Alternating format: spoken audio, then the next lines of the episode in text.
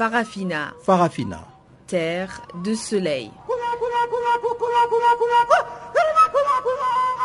Farafina, Farafina, un magazine d'infos africaine. présentation Jacques Kouakou. Bonjour à toutes, bonjour à tous. Encore une fois, merci d'être avec nous sur Channel Africa pour suivre Farafina, votre programme en français sur la voie de la renaissance panafricaine. Eh bien, nous sommes ensemble pour une heure d'information panafricaine, donc qui vont nous permettre de parler encore une fois de Boko Haram. Eh bien, à cause des exactions de Boko Haram et de la crise centrafricaine, le Cameroun abrite environ 244 000 réfugiés centrafricains à l'est et quelques 70 000 Nigériens dans l'extrême nord.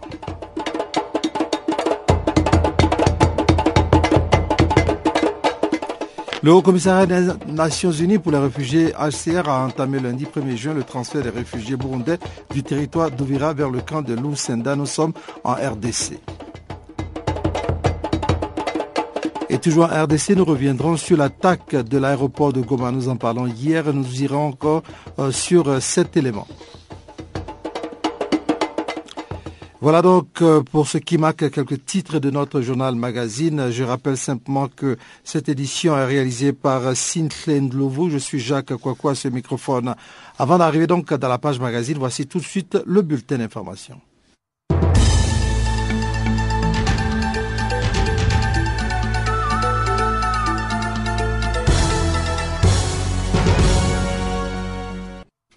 Commençons par le Burundi. La police étouffe toute tentative de manifestation à Bujumbura.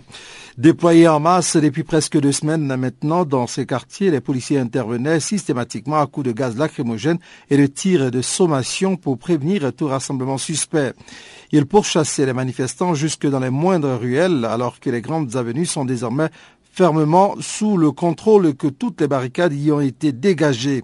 La tactique a un certain succès puisque quasiment aucune manifestation d'importance n'était à signaler mercredi matin dans Bujumbura après plus d'un mois de vive contestation populaire contre la candidature à un troisième mandat du président Pierre Nkurunziza. La nuit a été une nouvelle fois ponctuée de tirs par intermittence. Dans la soirée de mardi, un véhicule a été attaqué à coups de cocktail Molotov et incendié par des inconnus. Son chauffeur a été grièvement brûlé. Une sensible augmentation des manifestations a été observée en province avec des rassemblements anti troisième mandat à Igenda, à une trentaine de kilomètres de Bujumbura, à Mugamba dans le sud, à Matana dans le sud, à Jigossi dans le centre et Kibombu dans le centre. Depuis l'annonce de la candidature de M. Nkurunziza fin avril, les manifestations sont quasi quotidiennes dans les rues de Bujumbura et les affrontements nombreux avec la police qui fait un large usage de ses armes à feu.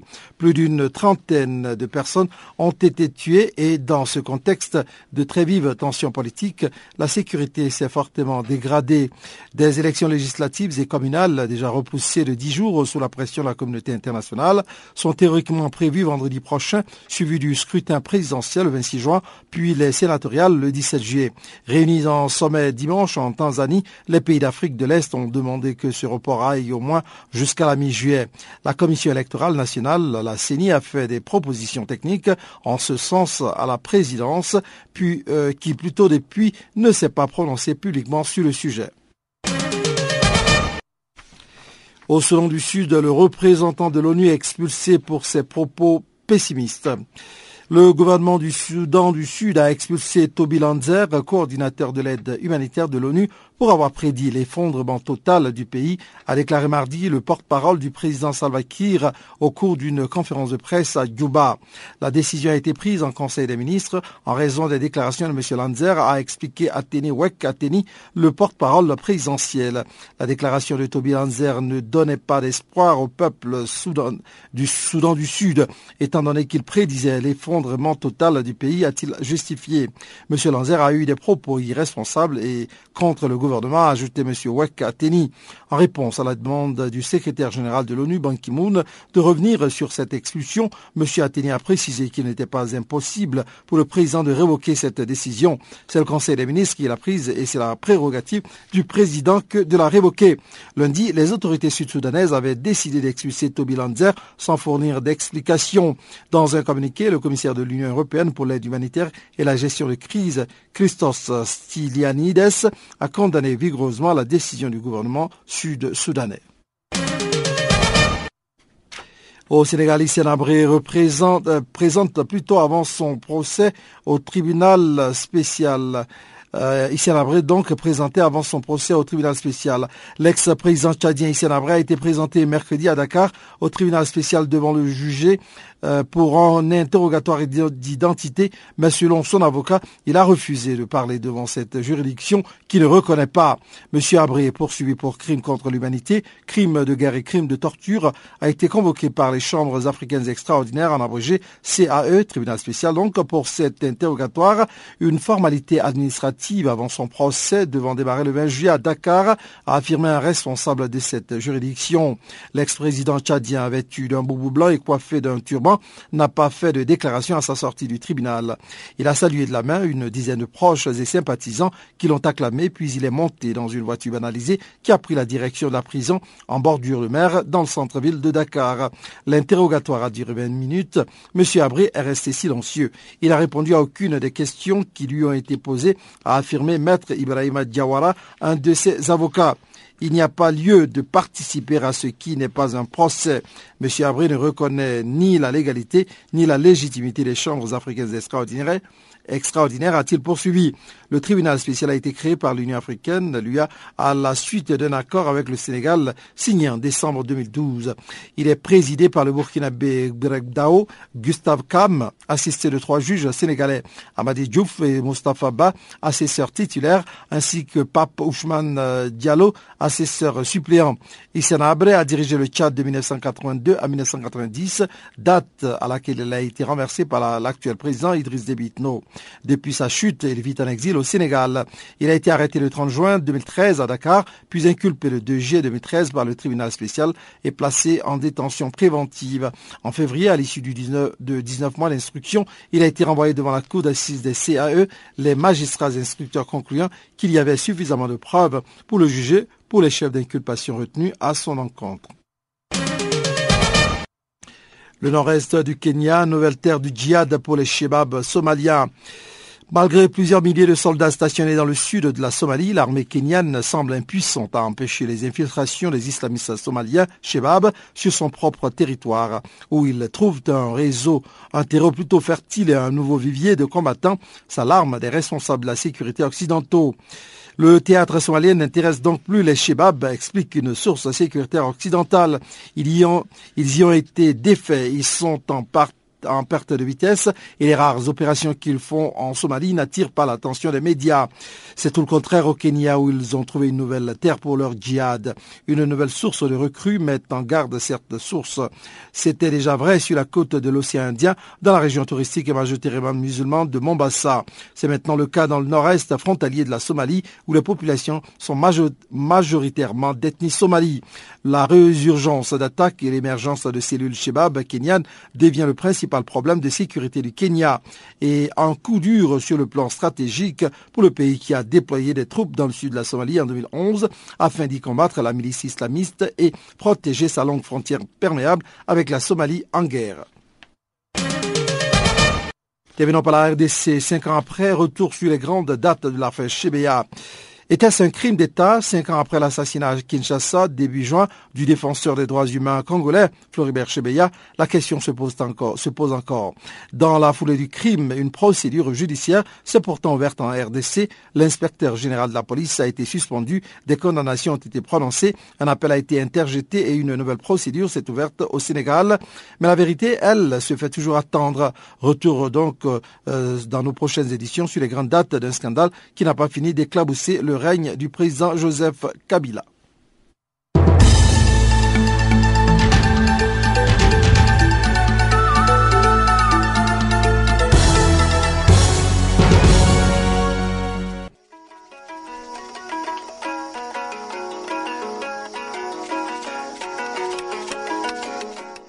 Bonjour, je m'appelle euh, Papa Wimba. Take a body hand. Show me the way I can go. Vous écoutez Show me the way I can go. Take you by the hand. Canal Africa.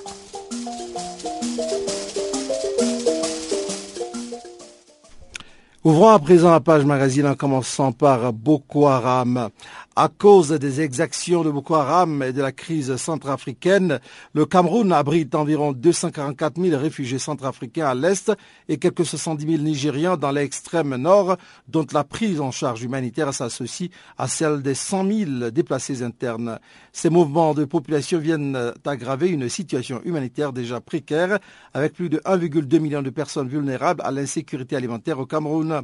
Dans une interview accordée à la radio des Nations Unies, la coordinatrice résidente et coordinatrice humanitaire de l'ONU au Cameroun, décrit une situation très critique au nord et, est du Cameroun.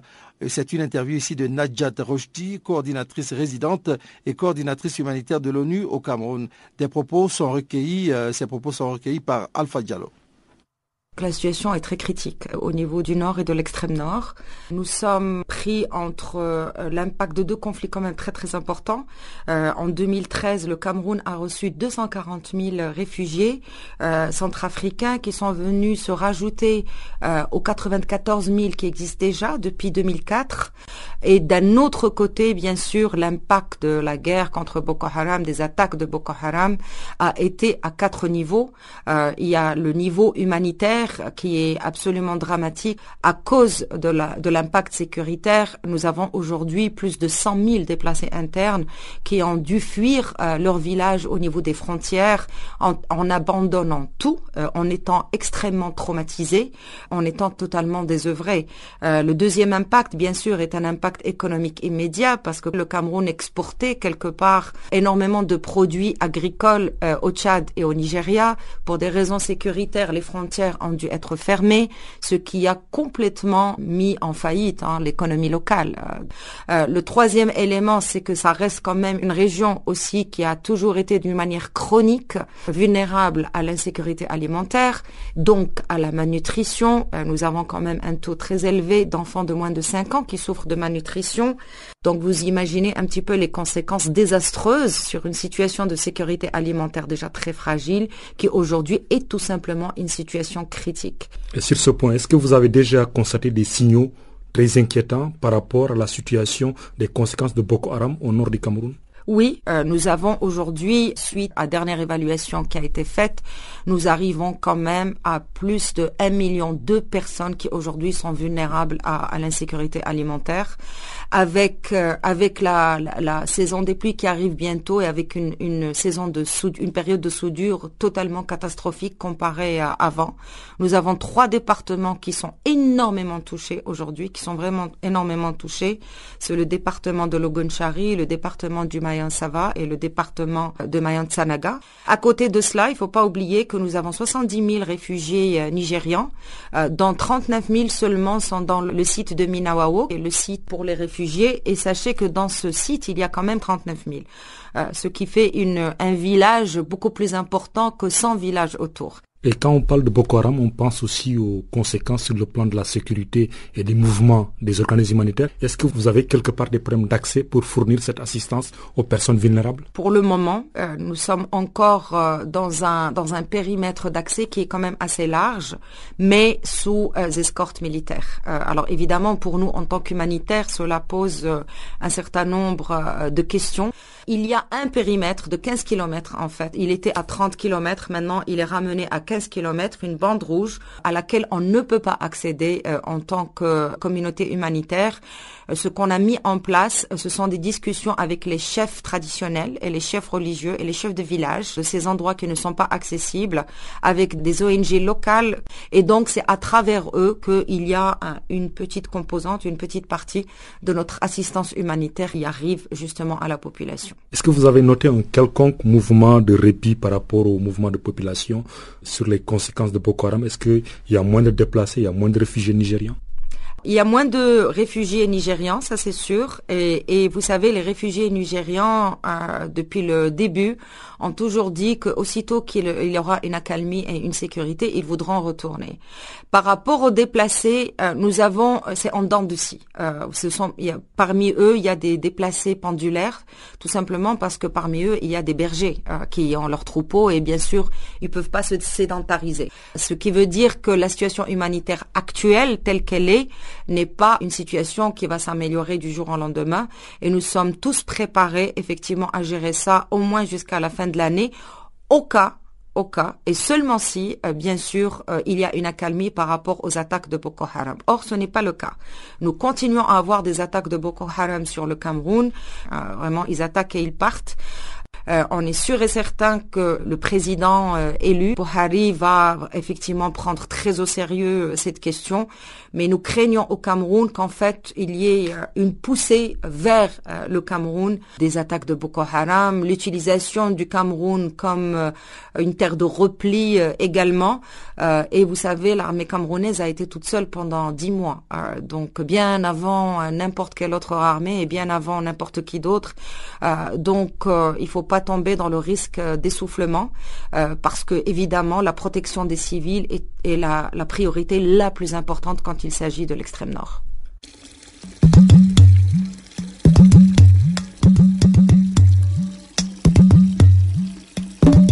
Vous écoutez Channel Africa à la radio et sur internet www.channelafrica.org.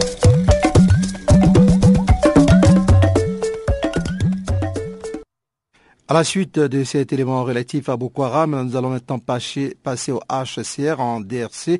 Bien entendu, le Haut Commissariat des Nations Unies pour les réfugiés, HCR, a entamé lundi 1er juin le transfert des réfugiés burundais du territoire d'Ouvira vers le camp de Lusenda au sud de Kivu, en République démocratique du Congo. Selon le responsable du HCR à Ouvira, Mante Kante, le nouveau centre réunit les conditions minimales pour accueillir ces déplacés. À en croire le chef d'antenne du HCR à Ouvira, Christophe Migal, le nombre nombre de Burundais demandeurs d'asile préenregistrés par le HCR dans cette zone s'élève à, plutôt 9747 depuis le début des troubles au Burundi jusqu'à ce jour. On écoute cet, cet extrait sonore de Mantekante, responsable du HCR à Ouvira. C'est une mise en perspective de Fiston Ngroma. C'est dans un contexte de vulnérabilité que ce premier groupe de réfugiés burundais a été choisi pour commencer à faire mouvement vers le nouveau camp à Lucenda. Ils étaient 830 personnes logées depuis un mois ici au centre de transit de Kavivira, dont 333 sont convoyés ce matin par les camions du HCR. Leur joie est visible, ils l'expriment par des cantiques religieuses dans le véhicule. Pour le, chef du bureau du HCR à Ouvira, les conditions minimales sont réunies à Lucenda pour accueillir ces réfugiés. Le chef du bureau HCR Ouvira Mante Kante. On a fait les premiers pas déjà au niveau du camp.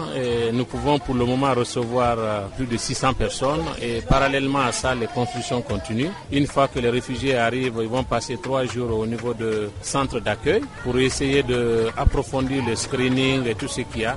Après les trois jours, euh, directement, ils passent dans les abris euh, individuels. Un deuxième convoi est attendu demain à Lucenda par les camions du SR. Le gouvernement congolais suit de près cette activité à travers la CNR, Commission nationale pour les réfugiés. Selon le chef d'antenne à Ouvira, Christophe Migale, le nombre de Burundais demandeurs d'asile préenregistrés par le HCR s'élève à 9 747 personnes à ce jour. Depuis le centre de transit du HCR à Kavimvira, Ouvira, Fistongo Mamayaba, la radio Kapi. Farafina. Farafina. Terre de soleil. Farafina. Farafina. Un magazine d'infos africaine. Dans notre édition passée, nous vous proposons euh, des détails sur l'attaque de l'aéroport de Goma. Eh bien, revenons encore une fois sur cet élément qui, vous est proposé par Juliette Ilondo. Le mot qu'on puisse dire pour l'instant, c'est que l'aéroport a été attaqué autour de 0R, 0R local, et des échanges de tirs ont opposé l'armée régulière, particulièrement la garde présidentielle, le GCSP, à ces assaillants et des affrontements, on dirait pratiquement trois heures. Les informations que nous, nous avons reçues, c'est qu'un groupe d'assaillants s'est revenu du côté de, du côté nord de la ville, donc euh, côté cimetière, euh, communément appelé Kabutembo.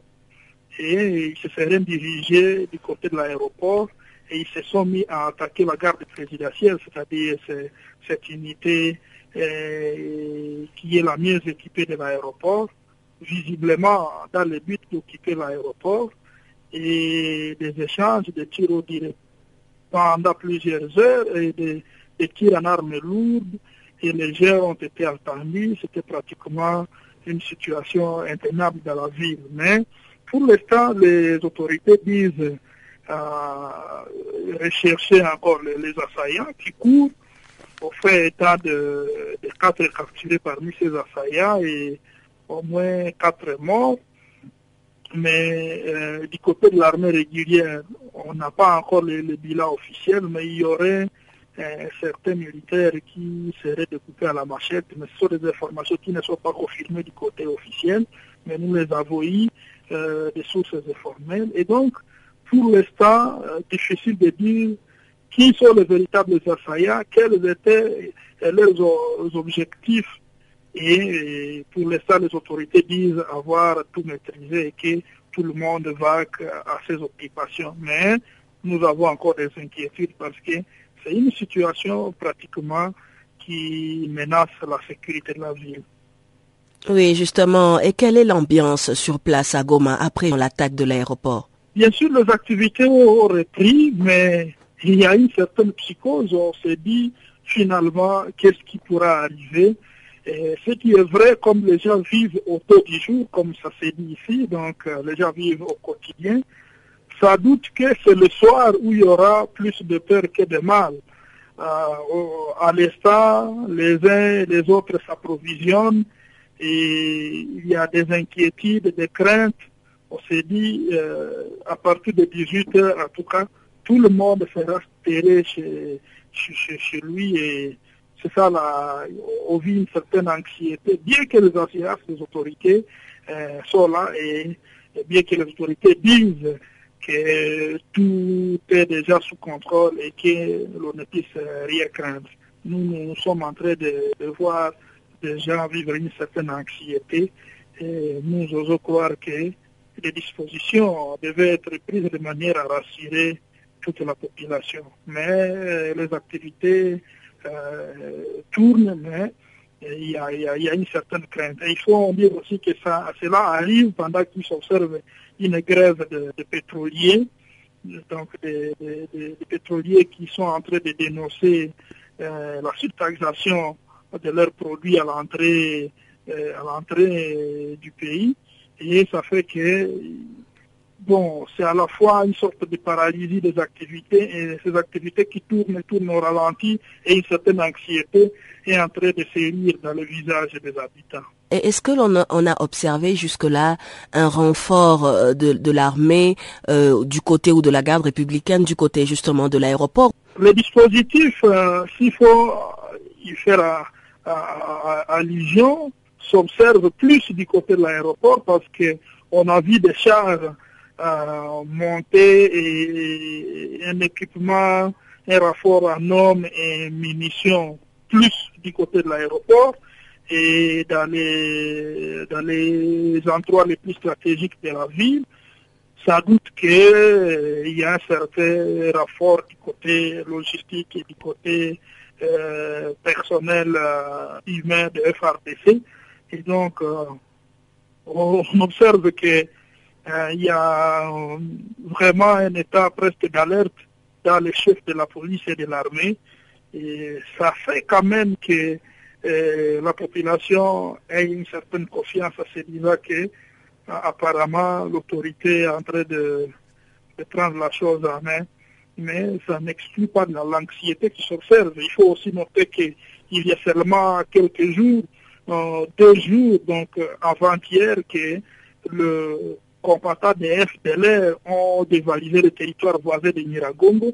Ils ont opéré pillage de porte à porte dans, un village euh, voisin euh, de Goma. Et, donc, il y a toutes, les, questions qui, qui sont d'être posées sur l'identité de l'ennemi. Sont-ils des FDLR Sont-ils de, de Maïmaï? Sont-ils euh, venus du Rwanda. En fait, il y a toutes ces questions qui se posent et on croit qu'avec ces dispositifs pris par l'armée régulière et la police, peut-être que les dangers est écarté.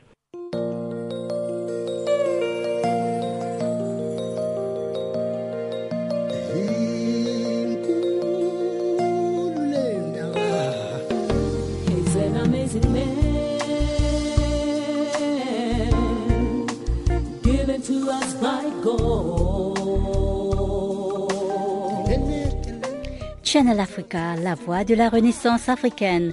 Écrivez-nous sur notre page Facebook Channel Africa. Faites-nous des tweets French Farafina ou bien Channel Africa 1.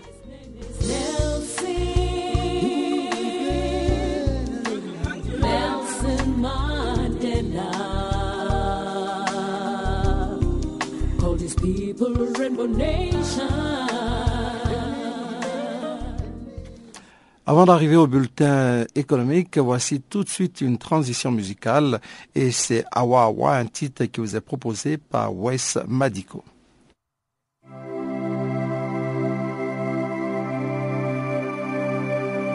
Maditaba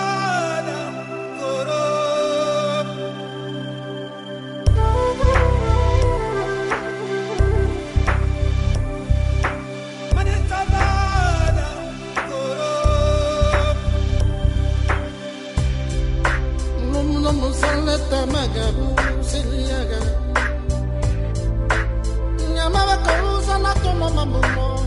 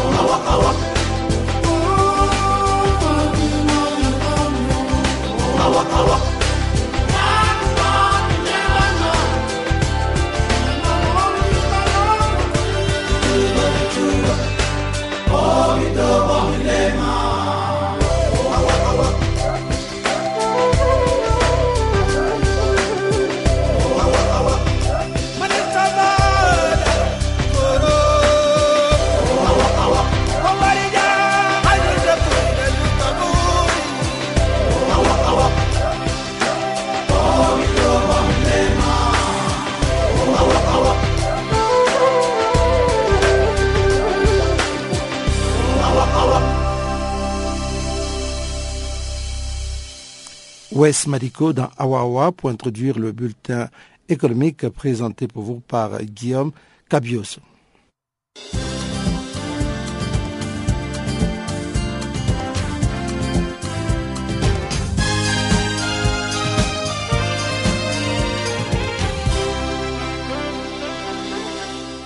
Bonjour et bienvenue à tous. Six cadres supérieurs de la Banque centrale du Nigeria et ses employés de banques privées ont été arrêtés par l'Agence nigériane de lutte contre la corruption. Ils sont soupçonnés de fraude de devises portant sur 40 millions de dollars. Selon Wilson ou Jaren, un porte-parole de la Commission contre les délits économiques et financiers, les suspects devraient être poursuivis pour fraude dans les prochains jours à la Cour fédérale d'Ibadan. Les 16 accusés sont des agents de plusieurs banques commerciales du pays. Ils étaient censés détruire des billets périmés ou abîmés d'une valeur de plusieurs milliards de niara, ce qu'ils n'ont pas fait, a indiqué M. Ourajen. Ces arrestations interviennent quelques jours seulement après la prise de fonctions de Muhammadou Bouhari. Le nouveau président, 72 ans, des mesures sévères pour endiguer la corruption endémique qui sévit jusqu'au plus haut sommet de l'État. Les distributeurs automobiles CFAO cherchent à consolider sa position en Côte d'Ivoire et en République démocratique du Congo, où il détient déjà un tiers du marché des véhicules neufs. Après l'inauguration lundi à Abidjan d'un showroom Toyota de 6000 mètres carrés, les patrons des CFAO, Richard Biel, devrait se rendre à Kinshasa, capitale de la RDC. Objectif de ce voyage d'affaires, ouvrir une concession de 10 000 mètres carrés pour l'exposition des modèles Toyota, mais aussi Peugeot et Suzuki. Les nouvelles concessions d'Abidjan et de Kinshasa emploie respectivement 45 et 140 collaborateurs pour un investissement total de l'ordre d'environ 17 millions d'euros. Selon Marc Ferréol, directeur général des CFAO Automotive, Équipements et Services pour l'Afrique de l'Ouest, ces ouvertures simultanées des concessions à Abidjan et Kinshasa illustrent, si besoin en été, la force du groupe dans l'automobile et vont permettre de rehausser les standards du marché avec une proposition de services modernes inédite. En 2014, CFAO a réalisé un chiffre d'affaires consolidé de 3,56 milliards d'euros, en léger recul de moins 1,9% pour un résultat net part du groupe stable à 100,50 millions d'euros. Attendu depuis mars, la quatrième cimenterie camerounaise entrera en activité courant juin, sauf changement de dernière minute, a estimé Tarosé Bey, le directeur du projet Ahmed Sem Cameroun. Pour en arriver là, la filiale du groupe turc RN Holding a dû investir un montant de 24,39 millions d'euros pour implanter cette usine d'une capacité de production annuelle de 600 000 tonnes. Pour son démarrage, MedSem Cameroun projette créer 200 emplois directs et 600 emplois indirects pour produire deux variétés de ciment dont les tiers de la production sera écoulé en Afrique centrale. L'entreprise turque arrive sur un marché concurrentiel mais porteur où sont déjà présents Simcam, Simaf et Dangote. On demeure optimiste compte tenu de la demande locale qui est en croissance annuelle d'environ 8% présent dans l'énergie, les textiles, les ciments, le papier emballage, la grande distribution et l'hôtellerie. RN Holding nourrit des projets dans l'énergie et les matériaux de construction au Cameroun et envisage de construire des cimenteries en République démocratique du Congo et en Côte d'Ivoire. Près de 800 participants sont attendus au forum Investir au Congo-Brazzaville qui se tiendra dans la capitale congolaise du 19 au 21 novembre 2015. Pendant trois jours, exposants, experts, investisseurs et décideurs vont pouvoir nouer des contacts et échanger autour des thèmes touchant notamment à l'industrialisation, à la diversification et à la modernisation de l'économie de ces pays d'Afrique centrale. À l'heure où l'Afrique prend une part croissante dans les échanges internationaux, le Congo aspire à tirer parti du dynamisme de son économie, de ses richesses naturelles et de sa position stratégique pour accélérer son développement, ont souligné dans un communiqué les organisateurs de l'événement. Le forum, qui vise notamment à attirer les investisseurs, fait suite à la stratégie de diversification économique du Congo organisée dans le cadre du Plan national de développement 2012-2016. Ce programme prévoit la réalisation des chantiers d'infrastructures et la mise en œuvre des réformes pour améliorer le climat des affaires ayant affiché un taux de croissance annuel moyen de 5,3% sur les cinq dernières années, le Congo cherche ainsi à mettre en valeur les opportunités d'investissement dans les domaines aussi variés que l'agriculture, l'agro-industrie, la forêt et l'industrie du bois, les mines, les hydrocarbures, les bâtiments, la construction, le tourisme et l'hôtellerie. Le ministre tanzanien des Transports a annoncé la signature de plusieurs contrats d'un montant total de 9 milliards de dollars avec un consortium d'entreprises chinoises conduites par China Railway Material CRM. Selon Samuel Sita, ces contrats visent la construction de nouvelles lignes de chemin de fer en Tanzanie. D'un montant de 7,6 milliards de dollars, le premier projet devrait débuter en juin et permettra de relier sur une distance de 2561 km le port de Dar es Salaam aux pays voisins n'ayant pas accès à la mer. Parmi ces pays enclavés figurent le Rwanda, le Burundi, l'Ouganda, la Zambie et le Malawi. Le ministre a également annoncé la signature d'un accord cadre de 1,4 milliard de dollars avec le constructeur China Railway Engineering Group. Le projet porte sur la construction d'une ligne de chemin de fer de 1000 km reliant plusieurs zones d'exploitation minière au port de Twara situé au sud du pays. À l'instar de son voisin kenyan, la Tanzanie souhaite mettre son littoral ainsi que son réseau de transport au service de la croissance économique.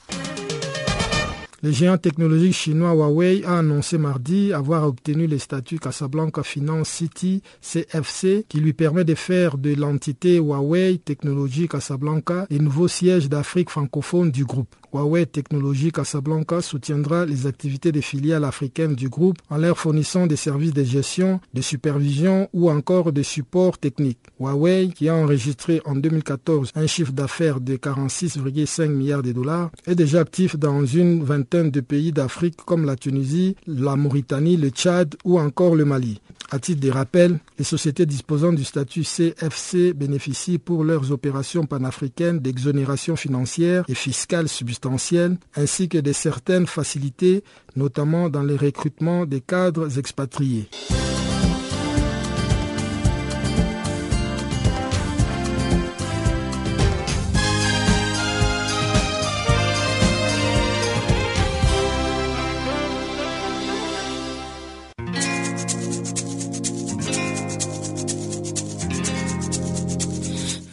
Écoutez Farafina, un programme en français sur Canal Afrique émettant de Johannesburg.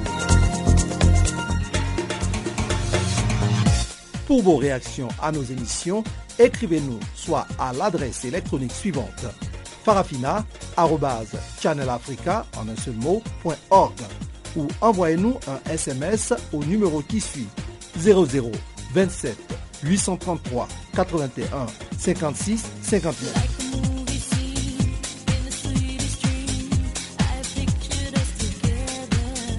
Notre adresse électronique farafina.channelafrica ou par SMS 0027 833 81 56 59. Si vous venez de nous rejoindre, eh sachez que vous êtes sur Channel Africa et vous écoutez Farafina. C'est un programme en français sur la voie de la renaissance africaine. Eh bien, le chef de la mission des Nations Unies en République démocratique du Congo a salué l'initiative des consultations en cours avant la tenue du dialogue prévu dans ce pays. La déclaration de Martin Kobler est survenue après une rencontre avec le coordonnateur national du mécanisme de suivi des accords cadres d'Addis Abeba. Il a justement insisté sur le rôle de ce mécanisme dans ce sens. On écoute ici Jean-Noël Bamosé, notre correspondant sur place, qui vous rapporte cette interview. Le dialogue lui-même, c'est d'ailleurs la réconciliation et c'est ça le contenu des accords cadres d'Addis Abeba. C'est justement ce qu'a estimé le chef de la mission des Nations Unies dans ce pays. À l'issue d'une rencontre avec le coordonnateur national du mécanisme de suivi de ces accords, Martin Kobler a également insisté sur le rôle que doit jouer le mécanisme dans ce sujet. Écoutons plutôt le chef de la MONUSCO, Martin Kobler. Nous saluons naturellement ce dialogue. C'est la réconciliation, c'est aussi le contenu de l'accord d'Addis Abeba. Réconciliation, élection euh, et euh, aussi la, la, la, tolérance et tous les sujets. Et je voudrais bien avoir aussi voir un rôle de ici du mécanisme euh, national de suivi dans ces sujets. C'est pas seulement les élections, pas seulement réforme secteur sécurité, la bonne gouvernance, la décentralisation. Ce sont toujours les, sujets, c'est aussi tolérance, réconciliation, et maintenant de dialoguer, d'être ensemble, de trouver une solution par le dialogue, pas par la violence. Je crois que c'est aussi un rôle que le mécanisme national de suivi pourrait jouer. De son côté, le coordonnateur national du mécanisme de suivi des accords 4 d'Addis Abeba a souligné les engagements de la République démocratique du Congo parmi lesquels la promotion de la réconciliation nationale, la tolérance et la démocratie. Dans tous les cas, pour François Mwaba, le rôle du mécanisme de suivi est justement celui de pouvoir s'assurer de la mise en œuvre et de tous ses engagements. Nous avons, nous, République démocratique du Congo, signé des engagements souverains, des engagements nationaux, parmi lesquels il est postulé que nous devons promouvoir la réconciliation nationale, tolérance et démocratisation. Maintenant, le rôle du mécanisme, hein, c'est de pouvoir s'assurer que cet engagement comme les autres, doivent pouvoir être mis en œuvre et donc par conséquent les dialogues euh, est quelque chose d'absolument incontournable. Il ne s'agit pas d'aller au dialogue pour faire plaisir à un camp politique ou à un responsable politique euh, quel qu'il soit. Il s'agit pour la nation congolaise de vérifier qu'avant les grandes échéances qui viennent, euh, notamment fin 2016, la nation, dans toutes ses composantes, a la même compréhension de la manière d'y aller. Vous savez, dans un pays aussi complexe que le nôtre, les conditions qui précèdent l'organisation des élections sont aussi importantes que les élections elles-mêmes. Donc, euh, on a d'ailleurs vu cela en 2006 il a fallu ajuster les choses par les armes, n'est-ce pas On a un responsable politique de la ville de Kinshasa par les armes, alors qu'il y avait eu des élections. Euh, je ne reviens pas à l'année 2011, on voit bien que euh, toutes ces choses-là, euh, pour qu'on ait des élections apaisées, il faut que ça soit préparé. Et de préférence, il faut qu'on puisse en discuter. C'est le sens de ce dialogue que nous soutenons, que nous suivons et nous nous félicitons de ce qu'une bonne frange de l'opposition et le président de la République lui-même sont maintenant résolument engagés dans cette direction-là. La rencontre entre le patron de la mission des Nations Unies ici, en République démocratique du Congo, et le coordonnateur national du mécanisme de suivi des accords 4 d'Addis Abeba est survenue au moment où le président Joseph Kabila poursuit les consultations avec les différentes parties prenantes au dialogue attendu ici. Jean-Noël Bamoisé, Channel Africa, Kinshasa. Farafina. Farafina. Terre de soleil. Farafina. Farafina. Un magazine d'infos africaine. Le Conseil de sécurité des Nations Unies a voté mercredi une résolution pour la protection des journalistes dans les situations de conflit condamnant toutes les formes de violations et d'abus commis contre les journalistes, les professionnels des médias et le personnel associé en période de conflit armé. Dans cette résolution, le Conseil condamne fermement la persistance de l'impunité des auteurs de violations et de sévices commis à l'encontre de journalistes en période de conflit armé, précisant que cette impunité peut contribuer à la répétition de ces crimes. On écoute ici Christophe Deloire, il est secrétaire général de Reporters sans frontières. Ce sont des propos recueillis par Christina Silvero. C'est vraiment important qu'une nouvelle résolution ait été adoptée neuf ans après la résolution 1738 qui fixait des obligations aux États de protéger les journalistes en temps de conflit armé. Cette résolution, elle réaffirme d'une certaine manière ce qui avait déjà été euh, prévu dans la résolution 1738, mais c'est important de le redire aujourd'hui alors que euh, la situation a empiré. Il y a un certain nombre de nouvelles euh, dispositions qui, de notre point de vue, sont positives, et notamment le fait que le lien est vraiment fait avec la liberté d'expression, parce que le risque, ce serait que l'ONU s'emploie à protéger les journalistes, mais que ça permette à certains États de faire oublier les brimades qu'ils font subir aux journalistes dès lors qu'ils sont indépendants. Et là, il est écrit très précisément que les médias indépendants libres, impartiaux, ont un rôle important à jouer, y compris dans la protection des civils dans les conflits. Il est fait euh, mention du fait que les protections doivent être accordées pour les journalistes offline et online, en ligne et hors ligne. Donc c'est des petits pas en avant, mais euh, le travail de l'ONU, je crois, se fait par des petits pas, et ces petits pas euh, sont dans une très bonne direction. Vous avez revendiqué l'établissement de mécanismes quand même plus fiables justement pour la protection des journalistes et notamment par le biais de l'établissement d'un représentant spécial à la sécurité des journalistes? Depuis l'adoption de la dernière résolution en 2006, plus de 700 journalistes ont été tués dans l'exercice de leurs fonctions dans le monde. Combien de temps faudra-t-il attendre? Combien de résolutions devront être adoptées pour qu'enfin le droit international soit appliqué? C'est un enjeu essentiel. Et pour que le droit international soit appliqué, euh, il y a plusieurs moyens, la lutte contre l'impunité, avec euh, un rôle important de la Cour pénale internationale, dont il est fait mention dans la nouvelle résolution, et c'est important. Mais nous considérons que doit être créée la fonction de représentant spécial sur la sécurité des journalistes auprès du secrétaire général des Nations Unies, qui puisse avoir un rôle au sommet du système onusien, un rôle de coordination, un rôle de veille qui permette d'alerter extrêmement rapidement le secrétaire général et à travers lui le Conseil de sécurité, qui puisse le cas échéant faire des enquêtes, quelqu'un qui ait un rôle extrêmement concret pour la protection des journalistes et pour, le cas échéant, faire en sorte que le mieux possible que des États qui ne respectent pas leurs obligations y soient forcés. Alors, lors de votre intervention, vous avez aussi demandé à ce qu'une enquête indépendante soit menée par la mission des Nations Unies en Libye par rapport aux sept journalistes qui ont été assassinés ou qui ont disparu. Il y a quelques semaines, le gouvernement de Tobruk, en Libye, affirmait que sept journalistes avaient été tués, assassinés, quelques mois plus tôt, sur la foi, semble-t-il, de témoignages de euh, détenus. Euh, c'était euh, quatre journalistes libyens, deux tunisiens, un Égyptien. Les choses en Libye, comme on sait, euh, ne sont pas d'une clarté parfaite et c'est pourquoi l'envoyé spécial de l'ONU sur place a un rôle important à jouer et c'est pourquoi nous lui demandons de mettre en place une enquête indépendante qui puisse faire la lumière sur ces faits. Alors vous l'avez dit, euh, la résolution mentionne euh, la, la, CPI. Qu'espérez-vous voir comme action de la part du Conseil découler de cette mention? Il y a quelques semaines, Reporters sans frontières a écrit d'abord à la présidence lituanienne du Conseil de sécurité, puis au secrétaire général, pour leur demander d'alerter le Conseil de sécurité et de faire en sorte que le, Conseil de sécurité défère devant la Cour pénale internationale les situations en Syrie et en Irak où des crimes de guerre ont été euh, commis, qui ne concernent pas que les journalistes, mais concerne notamment les journalistes. La Cour pénale internationale ne peut pas être saisie autrement de ces questions que par le Conseil de sécurité. Et donc ça nous semble cohérent que des euh, États qui adoptent à l'unanimité une résolution sur la protection des journalistes fassent en sorte que des mesures concrètes soient mises en place pour lutter contre l'impunité dont jouissent malheureusement aujourd'hui ceux qui perpètrent des exactions contre les journalistes. Et l'un est le plus grand moyen dans le pays le plus dangereux au monde aujourd'hui pour les journalistes, avec un conflit qui malheureusement s'est étendu euh, à l'Irak, c'est que la Cour pénale internationale se saisit de ces situations. Africa, oh, yeah. Africa, oh, Africa, Africa, Africa, Africa. Je m'appelle Salif Keita. Vous écoutez Channel Africa, la voix de la renaissance africaine. Sans autre forme de transition, voici tout sur le bulletin des sports présenté encore une fois par Guillaume Cabioso.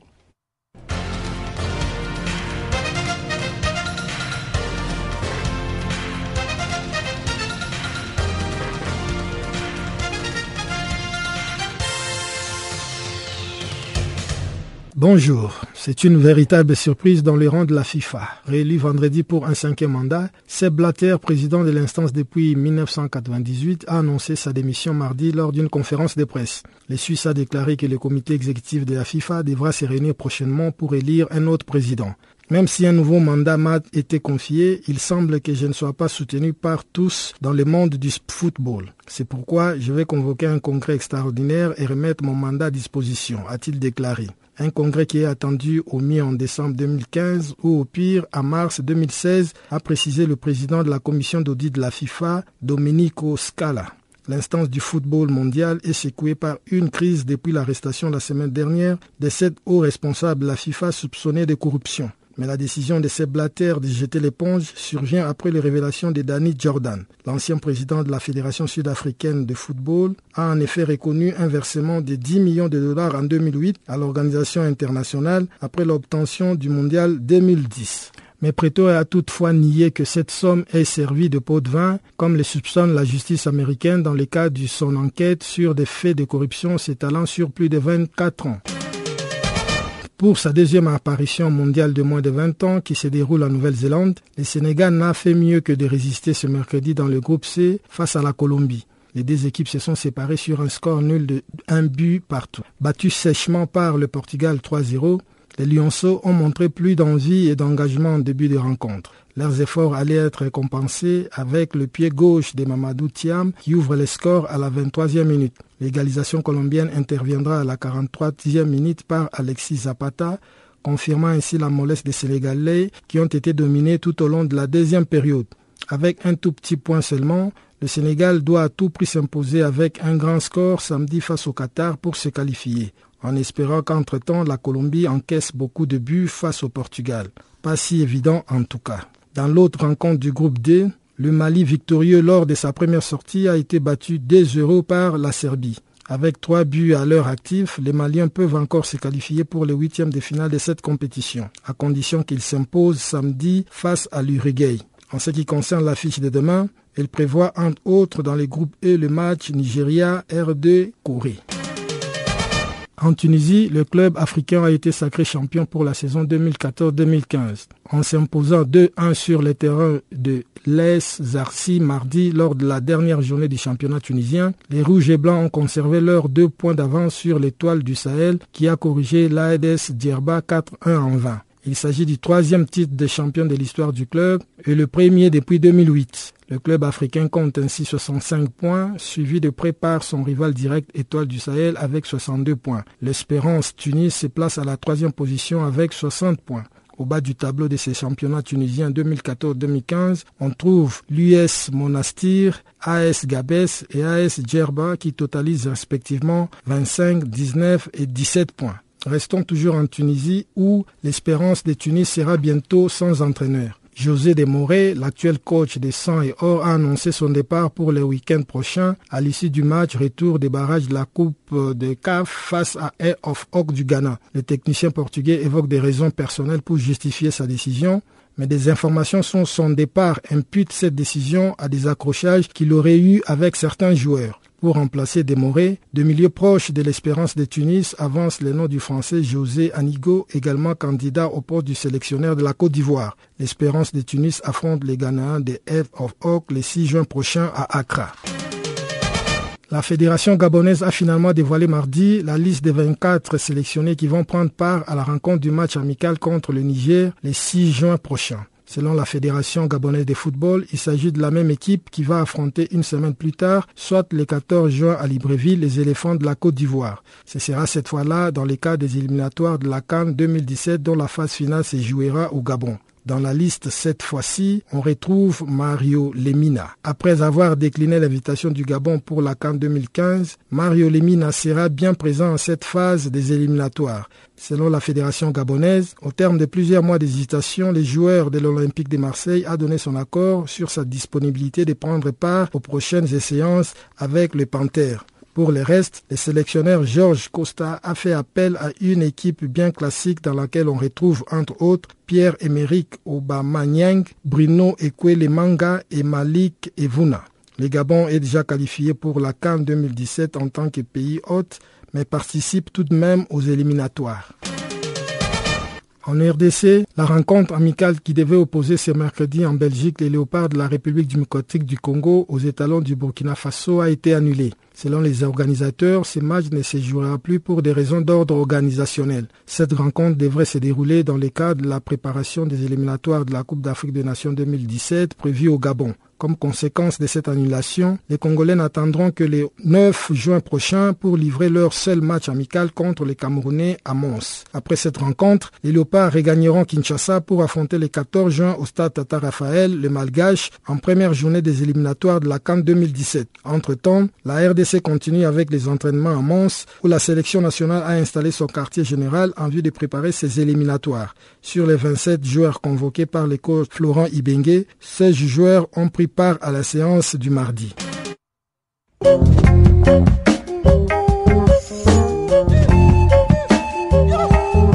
Voilà qui met fin donc à Farafina pour ce jour. Farafina qui a été mise en onde pour vous par Cynthia Louveau, Jacques Kwakwa ce microphone.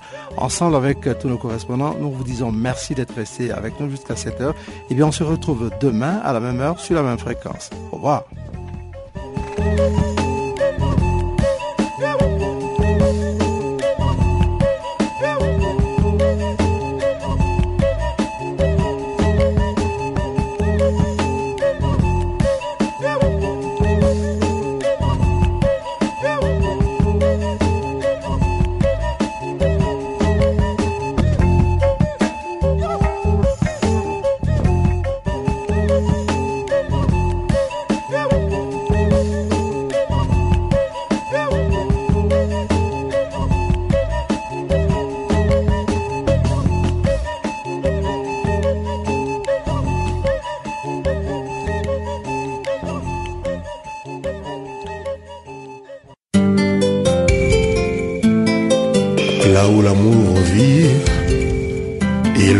Jamais nuire.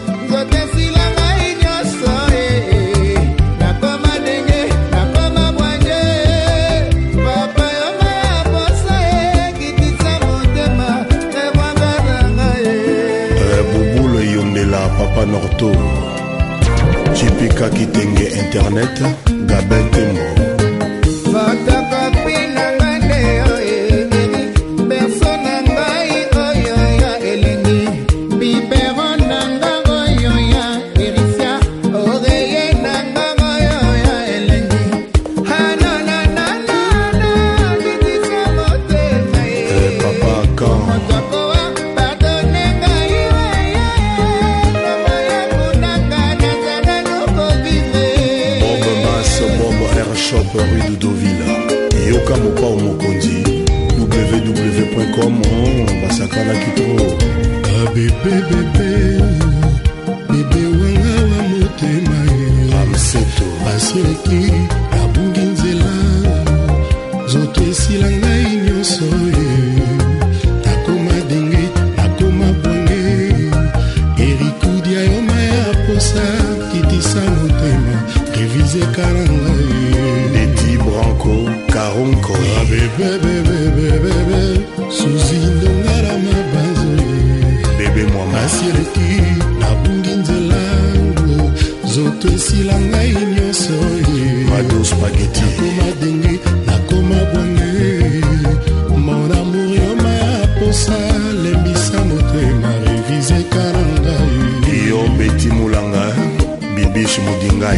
marie claire kande fotokopi nanga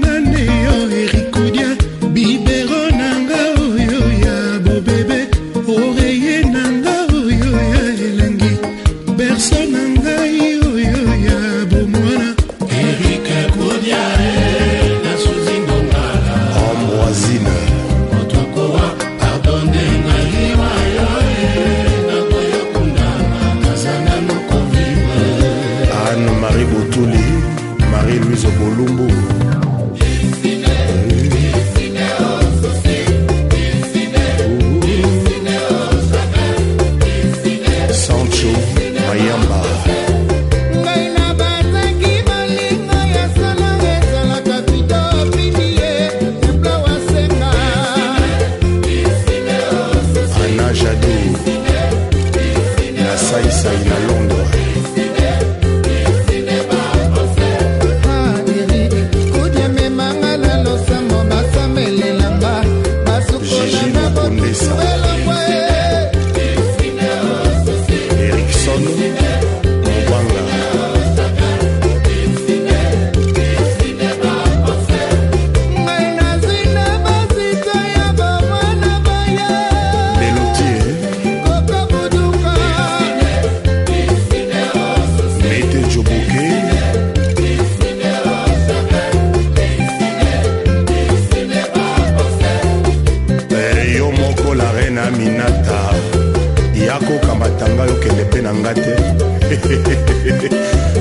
balobaki bakweya.